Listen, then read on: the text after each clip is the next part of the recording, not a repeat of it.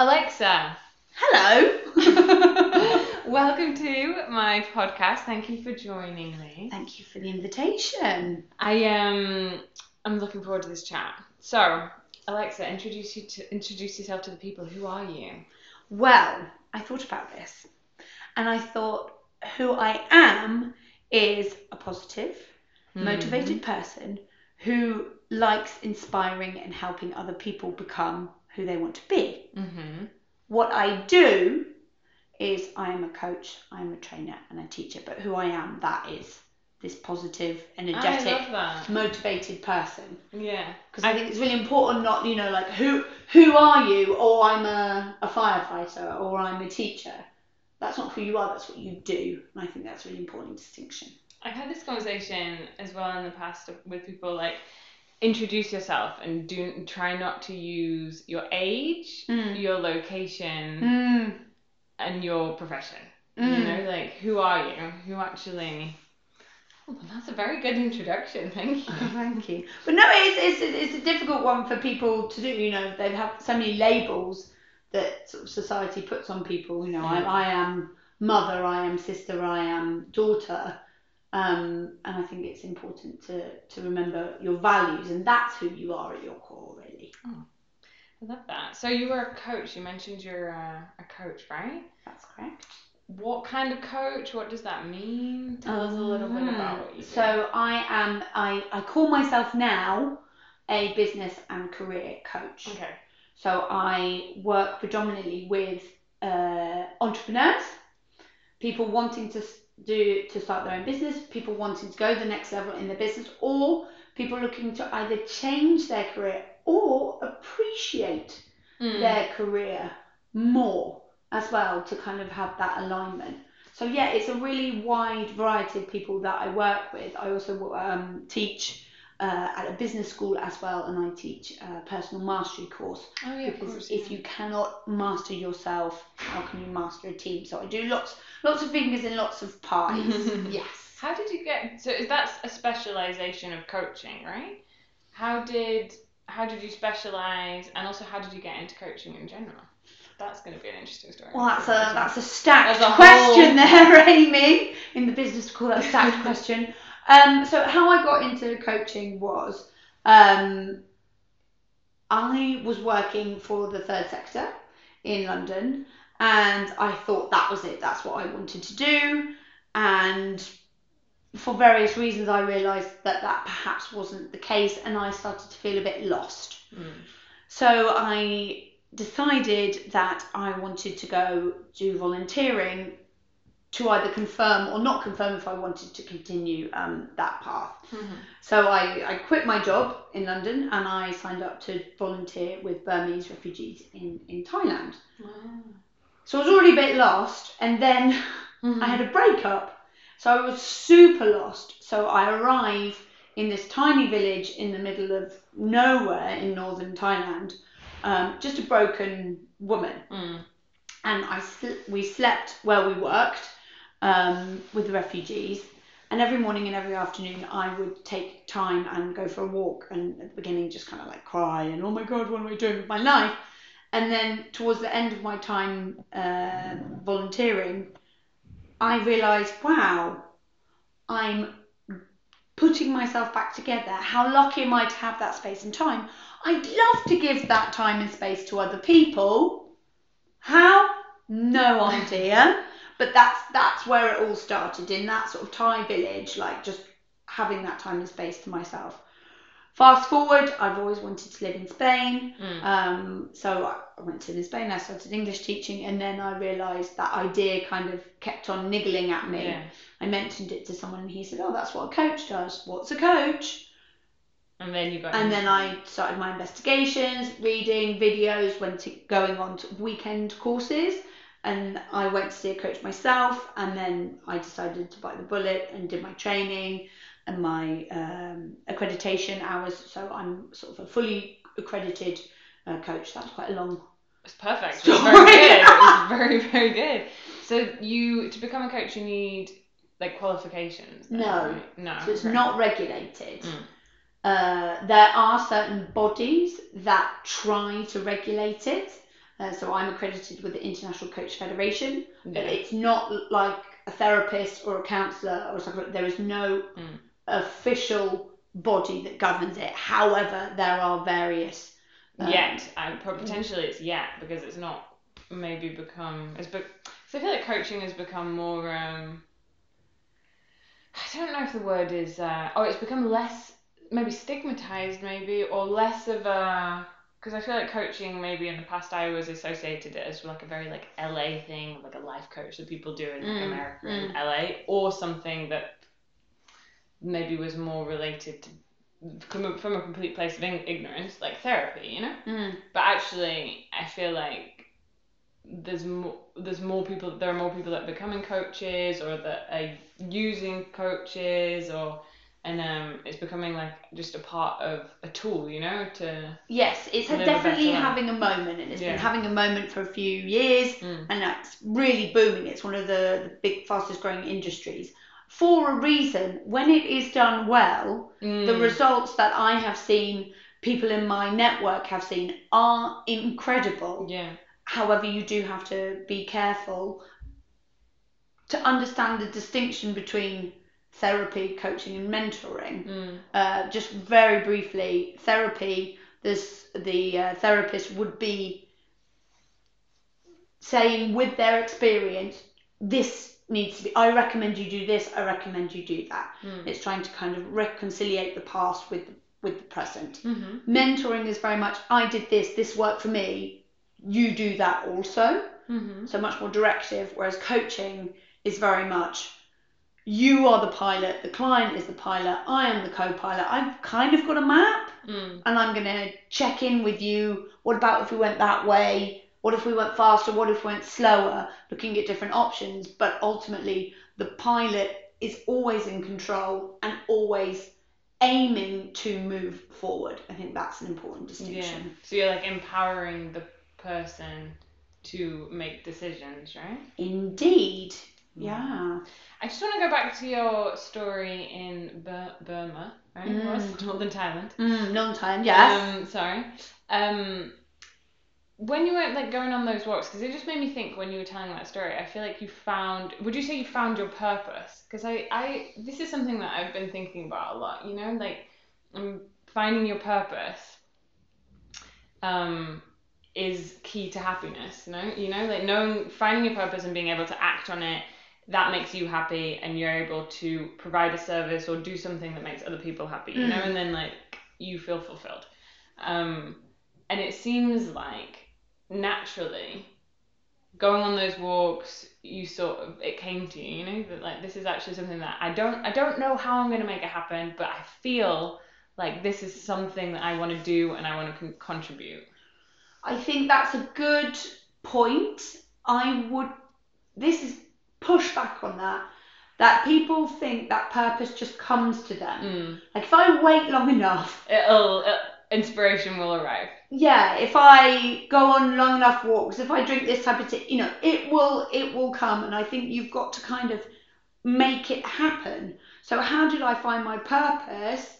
Well, I quit my job and I checked if that was my purpose. yeah So I was being active. I think you've got to be active in the pursuit of purpose. And a lot of people are, oh, I want to, I want to find my passion.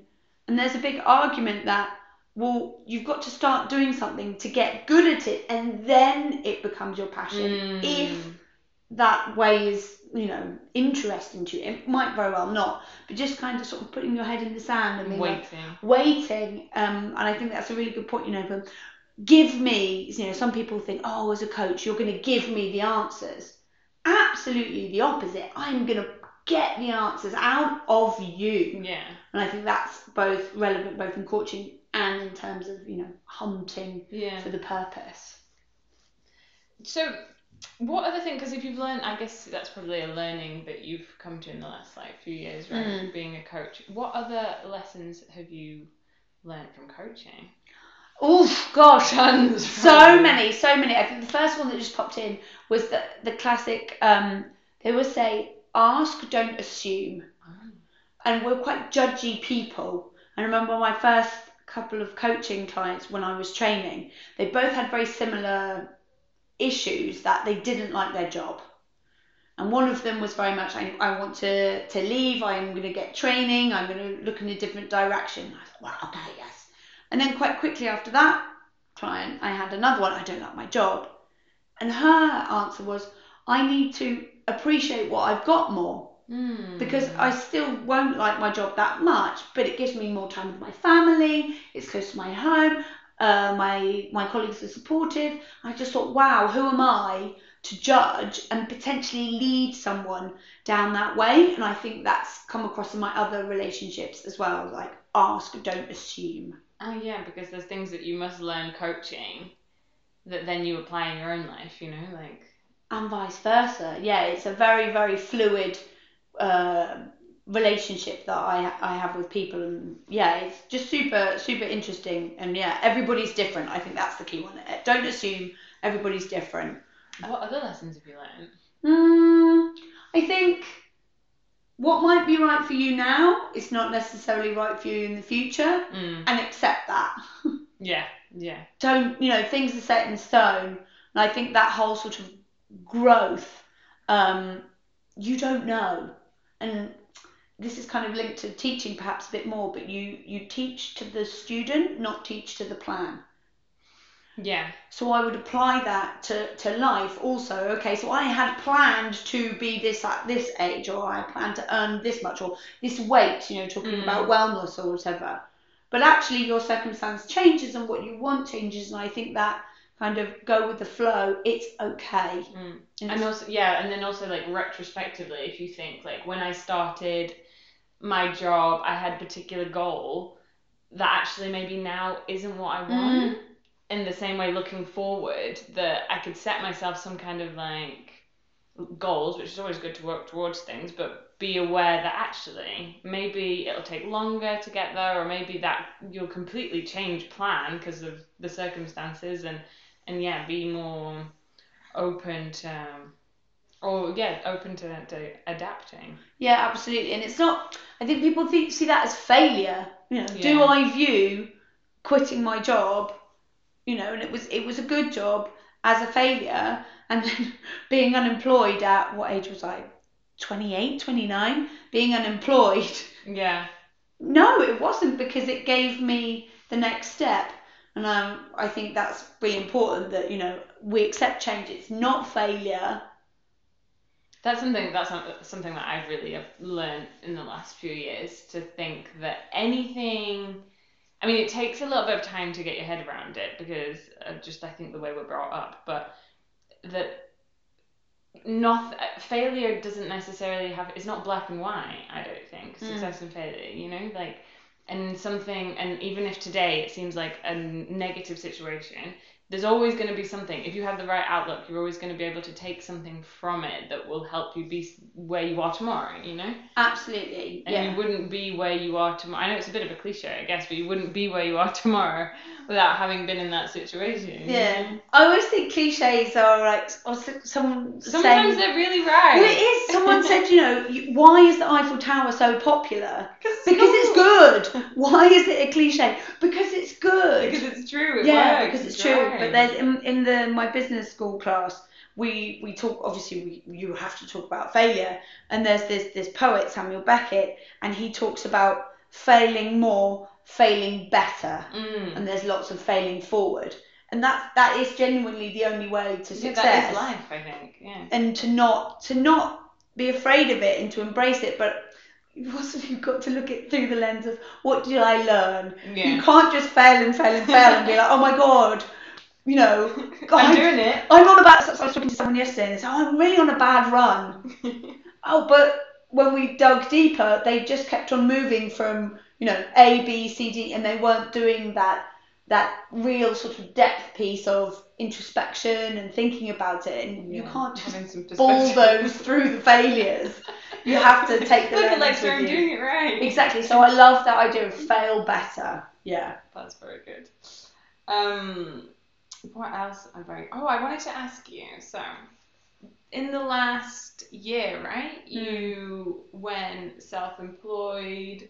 You Mm. started your, let's say, business as a coach, right? Mhm. what have you learned from that side? Not just the coaching, but the kind of the entrepreneurial Yeah. side. Yes, so I've done my journey very, very slowly. Mm. So I've gone as slow as you possibly can towards it. And I accept that's my way and that that's fine. It's quite scary, but it's very it's been very empowering Mm, I can imagine. uh, to do it. Um, definitely stepping out of my comfort zone for sure. But it's just been the more time I do it, the more I realise this was the right step for me. It's just given me this this responsibility that I'm enjoying. Mm. I think people they get confused between pleasure and happiness, and I think happiness you have to have a certain piece of responsibility for. You know, whether it's a plant or a dog or or a partner or a family. Yes, that causes stress, and yes, that's difficult. But when that thing goes well, wow, that's a deep inner core happiness. Yeah. So that's what currently my business is is giving me. I love that. Also, really congratulations. It's really impressive. I love, I absolutely love seeing when people um, take life in their own hands, you know, and go, I am going to do this because I want to do it. I'm going to be a coach. You were already doing that, but the fact that I'm going to go, like, I'm going to go freelance and be a coach and, like, throw myself at it, I think that's just really great. Yeah, I love working with other entrepreneurs as well because they're just so inspiring. So yeah, it's um it's a great place to be in. What moments, um, what moments are you most proud of from coaching? Oh, that's a Yeah. lovely question. Um, I think my most proudest moments are I had a heterosexual man, which typically are not my profile, my typical client, and he came to me really struggling. He just during the pandemic, and he just really sort of lost it. He had the house, he had uh, the wife, the family, and to see his growth was just incredible. But what was even more incredible is that a year and a half later, he came back to me Hmm. because he wanted to go next level. That stuff that we were working with on him, autopilot, Yeah. and he wanted to take it to the next level. And I thought, how fantastic that I not only facilitated someone to get to that kind of really strong foundational level, but they want to go to the next level and they're trusting me to help them again. So that that's a really proud Yeah, it's really satisfying. It must be amazing, like a really amazing feeling knowing that like you can actually really h- help people and make a difference in their lives, and that they do really trust in like the guidance that you're giving them, because you're not giving them the answers. It's not just your Mm-mm. or do this, and if it works, excellent. It's like you're guiding them towards, or yeah, you're empowering them, right? We touched on before. Yeah, it's really. Yeah, I had a coaching session yesterday, and they are amazing. And again, it's just you're gu- you're guiding and you're challenging as well. Um, you know, is this a distraction? You know, oh, we, I want to do this. The word distraction popped up. when you, I say that word to you, what comes up? Hmm. Yeah. and that's really interesting but it's always really inspiring it's a very reciprocal process like i learn definitely from my clients and, and i know that they they learn from me but yeah just to see people and i've seen people you know we've just had six sessions together Yeah. and they're like yeah i just needed a little, to brush myself off and away i go fantastic i'm for you and i always say to my clients what i want is and it's a kick to the ego is that after our last session together i can see that you don't really want that last session Yeah. because you're there Yeah. and that's my goal is to get my ego kicked And you, it's good. It's like, yeah, I want my goal is for you to not need me anymore, which is kind of like, Yeah, and I think that's really important. There's, there's no arrogance behind. No, I definitely didn't get that guy to his second level. Like he just signed a contract for over a hundred thousand pounds. wow. I didn't do that. No, he's worked hard for it. He's done that completely, Mm. but I think I just a little nudge. Um, Or gave him the tools maybe to yeah, to reach his potential. it's amazing what people can do when they put the effort in. Yeah. We mentioned, um, I wanted to talk about this, and you know I wanted to talk about this, so we touched on it. You briefly mentioned on leaving your comfort zone, Mm. and um, I actually really love our chats because I always think we talk about really interesting things. Um, but specifically, I wanted to talk about your appearance on first dates and why you Mm. did it, how it came up, and what you learned from it. So, um, just to introduce a little bit, Alexa over Christmas was on Spanish First Dates, um, which, if you don't know what First Dates is, um, is a TV show where you're essentially on a blind date, right? It's Hmm. a little bit like set up, but you're on a blind date and they film it and you chat and you may find love or you may not. Mm. Um, there's a version in the UK and there is also a Spanish version. So um, tell us a little bit the story of how on earth you ended up on first date. Did you have a good time? What you learned? yeah. The people want to know. Yeah. So this is a bit of exclusive because I've not talked about this sort of from a professional level, but the more I've told people about it, the more interested they are. So I'm very, I'm very happy to I think I love it. I think it's great. Um, so I was speaking to some friends of mine, and they, I was telling them the story in a very, you know, exaggerated way. They said, "You must be on television. Why don't you apply for first dates?" Oh, I don't want to do it. They put my email address in, and I received the form. So I thought, okay, Why not? why why not and i think i never i did it i think predominantly i did it for a laugh Mm.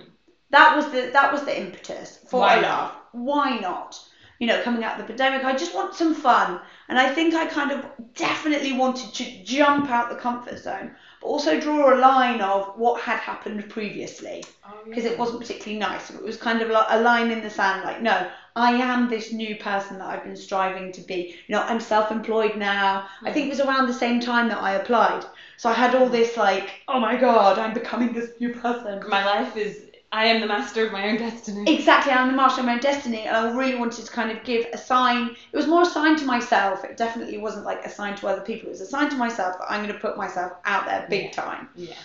So I filled in the form, and then they contacted me and saying yes, they wanted me to, to be in it.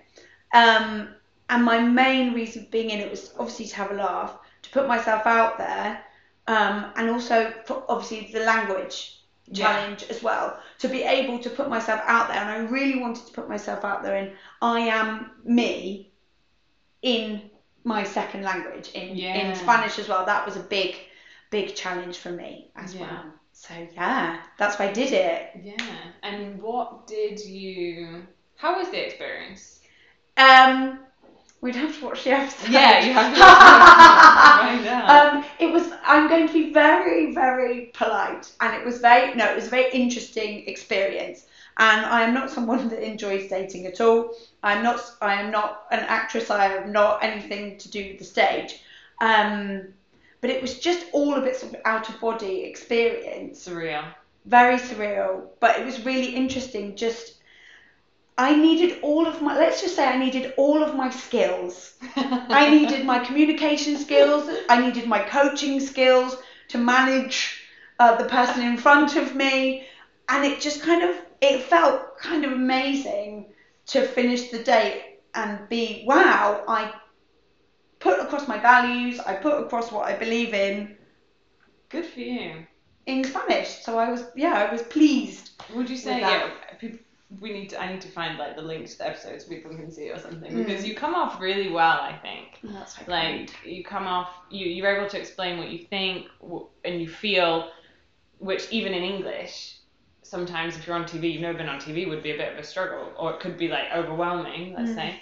Um, but then to do it in Spanish, be on TV, be completely out of your comfort zone, and then come off like great, you know. Yeah. No, my heart was beating like so fast. And just to give you like, so I was waiting for them to say yes, you can go in to get the recording, and I said to the producer, um, "Is the guy, is the guy there?" oh, we'll see. And my heart wanted to leave my chest.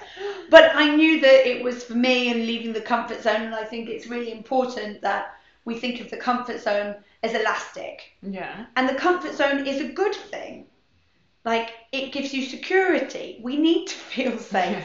It gives you confidence. You know, how great is it when you go to a coffee shop and oh hey, you know, you know the people there and you've got your your favourite table. That's a good thing. It also allows you to use your experience and to build on your experience. So I think it's a good thing. To just stay in that, however, is not. So I sort of consistently look for challenges to stretch it. Mm. But you want to stretch it and then go back. Yeah. You want to create this kind of elastic comfort zone. So you've got kind of the comfort zone, you've got your stretch zone, and then you've got your risk zone.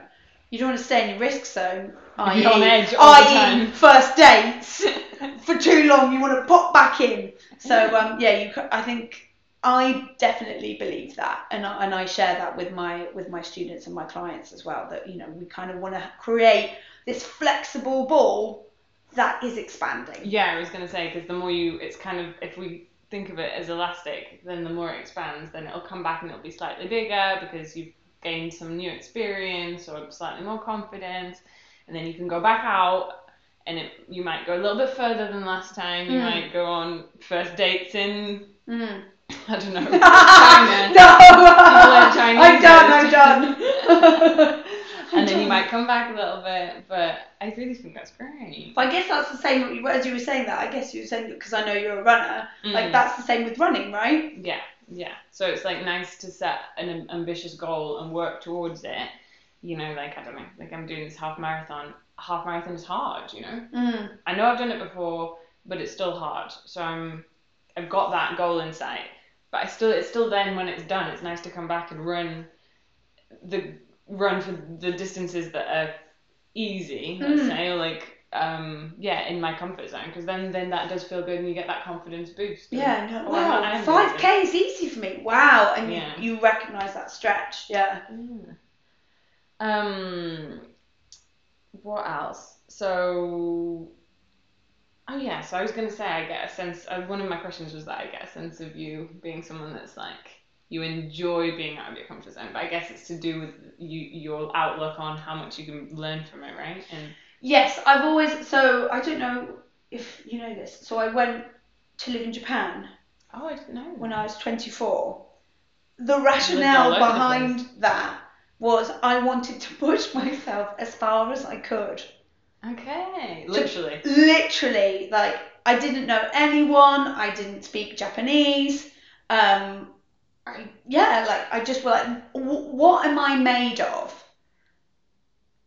And it was just, it was one of the most amazing experiences of my life, and kind of confirms what I'm made of. Mm. And I think that's the first, going back to the first dates, it confirmed what I'm made of. Like, I definitely have a lot more confidence in dating, in me being a Spanish communicator, in me being people perceiving me as I truly am. yeah. Because so many of my friends, after they watched it, they were like, You were very you. Yeah, yeah, you're completely you. Oh, great. So I think for me, it's a tool. I'm not recommending it to, to everyone to kind of throw yourself out there, but it can be a tool of like, oh, it's confirmation that I, I am who I am, Yeah. or I'm doing what I'm doing, or or whatever it may be. Yeah, and you can learn a lot about yourself when you take yourself completely out of your, yeah, well, again, out of your comfort zone and find out, okay, who am I? What do I like? Was this a good idea? And this also goes back to when you decided to get into coaching, you know, like, is this what I really want? If I then, if I remove myself and put myself else, if I remove myself and put myself elsewhere, will I still feel the same? Mm. about the fact that I don't like my job or whatever and I want to change my job. Maybe I don't know what I want to do next, but will I still have that feeling or is it fleeting? You know, is it just now? Yes. Right now. Yes. And we definitely don't need to move to the other side of the world to do that. But that reflection is essential. Taking a moment. Mm. So, changing subject Yeah. a little bit. We actually met through crafting. Yes. through Craft Club. Let's talk about crafting for a minute. So, how did you get into Craft Club? How did you? Are you even in craft? Are you into crafting or? No, I'm not. Um, no, you know I'm not. For context, at Craft Club, Alexa and I go really enjoy ourselves, but are probably the ones that don't actually bring our crafts. and have and have a chat. have a chat. Um, But I love craft club and I love being there. Yeah, no, so we have a friend in common, and she said you don't need to have a craft, just be sort of open to meeting new people, and you can bring your colouring pens if you want. Mm. So I got an elaborate colouring book. And initially, and then you guys inspired me, so I've actually, I am now a knitter. Same. Yeah, so I can now knit, and I have now done, is it macrame?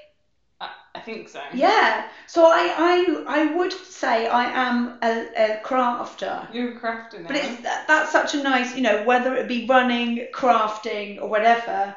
That and again, coaching. Going back to that, you're giving yourself time and space just to kind of not have this overthinking, this head going crazy. So whatever it may be, I think that's really important. You know, watching a football match doesn't matter, Mm. but I do think it's it's going for a walk in the woods or something, yeah. yeah, you know for your own headspace, like how much Mm. better you feel after you've you've Yeah, had that time. I really like that about craft club and crafting or being a bit creative and artsy is that it, um, there there's a learning a new skill involved Mhm. with crafting if it's knitting or crocheting.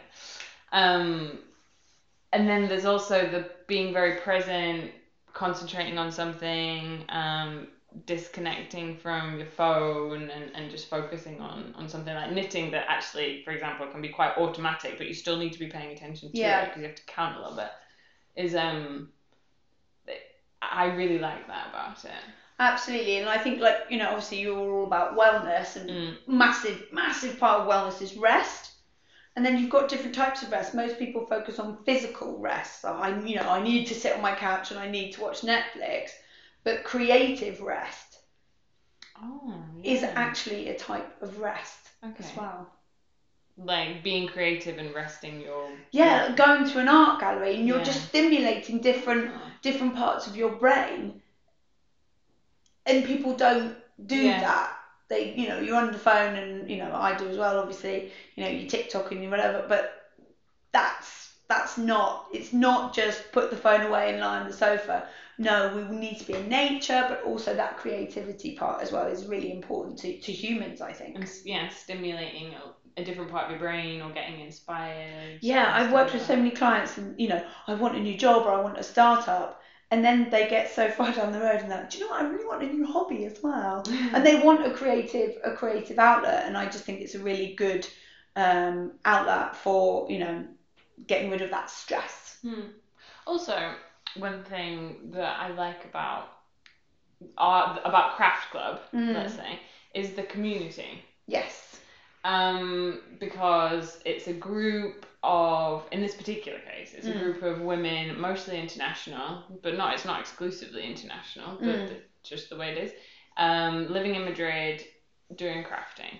Um, and I just wanted to uh, talk about, I just wanted to ask, like, you what you think of that, like, what those communities bring to you, or like the benefits that you see of those kinds of things in living in Madrid, living in a foreign country, even though you've been here for years, like, Mm.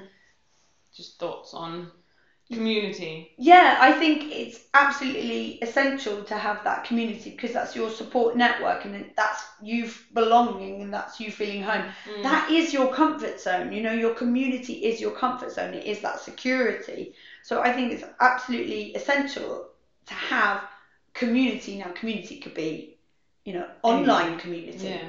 It could be your running group. It Mm. could be like I've got an urban family and they're, they're my community Yeah. but I think yeah, it's just it's just essential to have that support for both your kind of for your mental well-being to know that you've got people who've got you Yeah. And meet new people as and for well. you to have other people as Yeah. well Yeah. reciprocal Just another thought on meeting new people. Do you find as an adult, this is completely changing the topic really, but oh, it's a little bit like of a tangent. But um, how do you find making friends as an as a adult woman now? because uh, often people find it hard to make friends. You know, you made the friends that were at school and you made them at uni, whereas you and I have Mm. met, for example, through uh, craft club via our mutual friend Leah, and um, I find it. I, I don't know if it's because I practice it more, let's say meeting new people and talking to new people, I find it I enjoy it. I actually love it and I love meeting new people. But Mm. some some people find it really hard.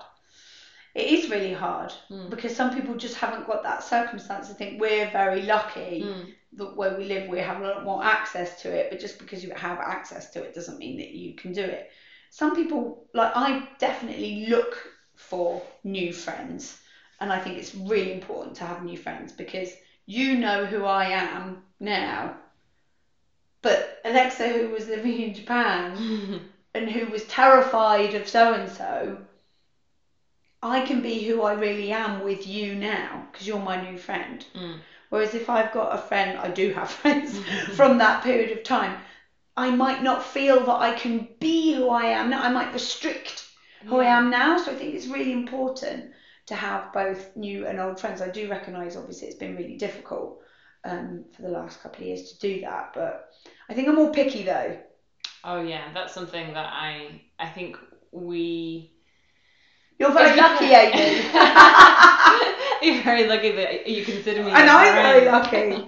No, I think that as we get, I don't know if it's getting older or if also it's being talked about more as well, but the importance of time and relationships and s- dedicating your time to people that um, are really your people or that bring or bring value and that you actually bring value to their lives and they like fill your cup as it were. Yes, I think that's really interesting. And I think the other side of that, obviously, is making new friends, but it's also maybe distancing yourself from old Mm. friends. And that's a theme that I can speak with personal experience. But a lot of clients come with, I feel when I hang out with this this group, I leave feeling empty. Yeah. I leave feeling negative. Yeah, they drain your energy. You don't. I always aim to leave. It's something that I just kind of have in the back of my mind now when I when I see someone. You know, how do I feel afterwards? And if I don't Mm. feel good, I'm like, why is that? Is that because they were just in a bad mood? I was in a bad mood, or is it because actually like we don't really we're not that compatible, or we're not really this friendship maybe isn't that relevant. I don't know if it's like the right word, but Yeah. doesn't serve us anymore. Yes. I think is the It's right brutal. it. Yeah, it's brutal. it's brutal, but it's true, and I definitely, you know, friends for a reason, friends for a season, and friends forever. And there's there's nothing wrong with distancing yourself. I'm sure people, you know, just definitely distance themselves from me, Mm. but it's all part of that growth. And I think another key learning, you know, is create the space. We've only got a finite time, so if I'm giving my time to attention to people who drain me, who don't understand where I am now, Mm. that's not serving me and it's not serving them because I'm not Yeah, you're not I'm able not- to be yourself with them. so yeah I'm not turning up being perhaps the nicest person I could be so I think that kind of creating space and you know respecting the friendship that it was and that they'll always be an important person but just boundaries Yeah, yeah, yeah. What other questions do I have for you, Alexa? Mm. Um, so what? Okay, so wrapping up. This is going to be my new thing. So this podcast is the idea of this podcast is to discover, to talk about wellness, kind of try and understand what that word means because it's being thrown around a lot. It's quite trendy at the moment. Mm. Um, what does wellness? So I want to kind of know what does wellness mean to people, and what talk to people like you. You're a coach. What does wellness mean to you? yes obviously wellness is different to everybody and obviously both physical and mental wellness have to be put in that wellness bracket um, i would liken wellness to the soil Mm-hmm. the support the soil that supports the tree the more nourished the soil the stronger the tree Mm-hmm. the quicker the tree can grow and we all know that when we start to neglect our wellness we the tree Mm-hmm. it's not as strong. It can't weather the storm because you know the tree is going to get battered. It's going to go through good times and it's go through bad times. But if that soil is good, then that tree is going to be good. That's lovely. That's very good. So we need to kind of, um, like, feed that soil, you know, like take care of it and make sure it's got the nutrients it needs and the things it needs to be. Absolutely, we need to feed it, and I think really remember that where's the soil, it's at the bottom, it's at the beginning. And people put themselves last. Oh, I'll look after my colleague. Mm-hmm. I'll look after my partner. I'll look after the kids.